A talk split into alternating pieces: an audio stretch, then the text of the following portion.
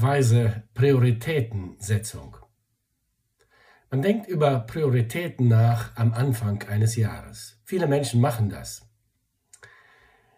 Christen sollten ihre Prioritäten weise setzen. Paulus appelliert an uns im Epheserbrief Kapitel 5 Vers 17 und sagt, darum seid nicht töricht, sondern versteht, was der Wille des Herrn ist. Für Paulus ist der Wille des Herrn die oberste Priorität in seinem Leben. Unsere Prioritäten sind Dinge, die uns wichtig sind, am wichtigsten. Unsere obersten Lebensprioritäten sind unsere Werte, die unser Leben bestimmen. Sie bestimmen alles, unser Arbeiten, unsere Beziehungen, unser Reden, unser Zeitmanagement, unsere Lebensplanung, eben unser gesamtes Leben. Jeder Mensch hat diese Prioritäten und lässt sein Leben auch von ihnen steuern. Von diesen Prioritäten und Werten gesteuert leben wir alle.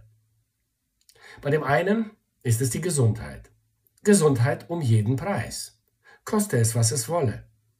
Dieser Mensch wird in der Regel großen Wert auf gesunde Ernährung legen, wird sich mit Sport und mit Fitness gesund halten.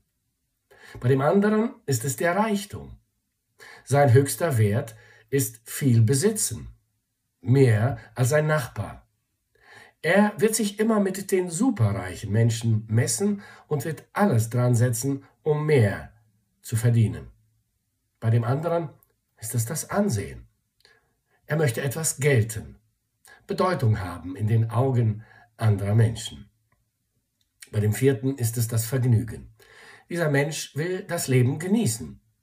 Nun, Paulus sagt uns, dass wir unsere Prioritätensetzung aus der Hand geben sollen. Wir sollen Gott bestimmen lassen, was wichtig und richtig ist. Er sagt, darum seid nicht töricht, sondern versteht, was der Wille des Herrn ist.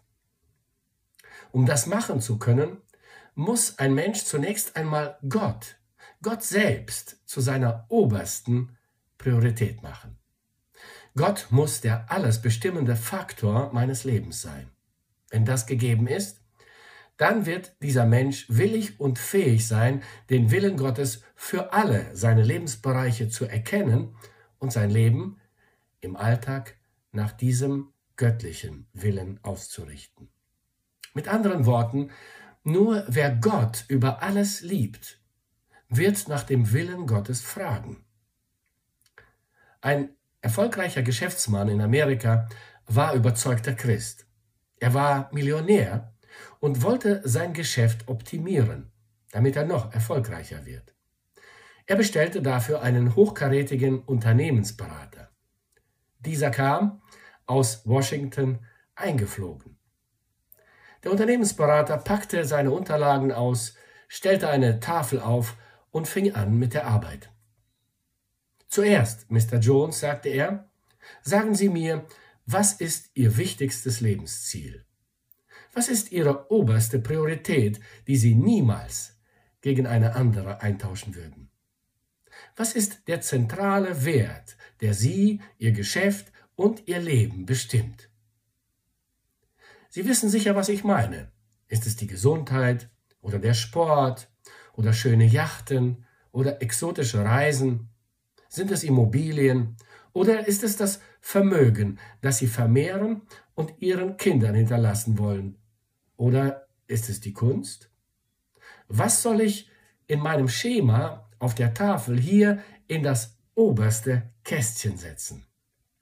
Davon wird alles andere abhängen, was ich Ihnen raten werde, und die gesamte Strategie und Planung hängt von ihrem zentralen Wert ab. Nun, ich weiß jetzt, was Sie meinen, sagte Mr. Jones. Schreiben Sie in das oberste Kästchen Gott rein. Der Unternehmensberater war sehr überrascht. Diesen Wert hatte er nicht erwartet. Er sagte, Sie meinen Gott im Himmel? Ja, sagte Mr. Jones, ich meine Gott im Himmel. Gut, sagte der Unternehmensberater. Ich habe zwar so eine Beratung noch nie gemacht, aber es ist gar kein Problem. Wir schreiben Gott in das oberste Kästchen. Und dann werden wir Ihre Firma und Ihre Vermögenssituation und Ihre Profitkalkulation auf Gott ausrichten. Paulus sagt mir und dir, setze Gott in das oberste Kästchen deines Lebens und dann ordne jeden Bereich unter dieses Kästchen ein. Partnerschaft, Eheleben, Kindererziehung, Gemeinde, Wohltätigkeit, Geld, dein Spendenverhalten, deine Zeiteinteilung, Bildung, Karriere, Urlaub, Hobby, Freizeitgestaltung, Musikauswahl, Konsumverhalten, Ess- und Trinkgewohnheiten, Kleiderauswahl, Freunde, Politik. Frage dich bei jeder Wahl, was würde Gott gefallen? Frage dich bei jeder Entscheidung, was würde Jesus an meiner Stelle tun? Die weiseste Lebensführung gelingt dem Menschen, der den Willen Gottes zu seinem Willen macht. Alles andere ist töricht, unweise. Der Wille Gottes ist nämlich das Beste, was uns passieren kann. Manche Christen denken, der Wille Gottes ist etwas, was mich unglücklich machen wird. Gott will für mich genau das, wovor ich mich fürchte. Nun, genau das Gegenteil ist der Fall. Paulus belehrt die römischen Christen und sagt, stellt euch nicht dieser Welt gleich, sondern ändert euch durch die Erneuerung eures Sinnes, eures Denkens, damit ihr prüfen könnt, was Gottes Wille ist, nämlich das Gute, das Wohlgefällige und das Vollkommene. Der Wille Gottes ist der schönste und sicherste Ort der Welt für dich. Der Arzt und Afrikamissionar David Livingston hat einmal gesagt, ich wäre lieber im Herzen Afrikas im Willen Gottes, als auf dem Thron in England, außerhalb des Willens Gottes. Und jemand hat ergänzt, der Wille Gottes wird dich niemals dorthin führen, wo seine Gnade dich nicht bewahren kann.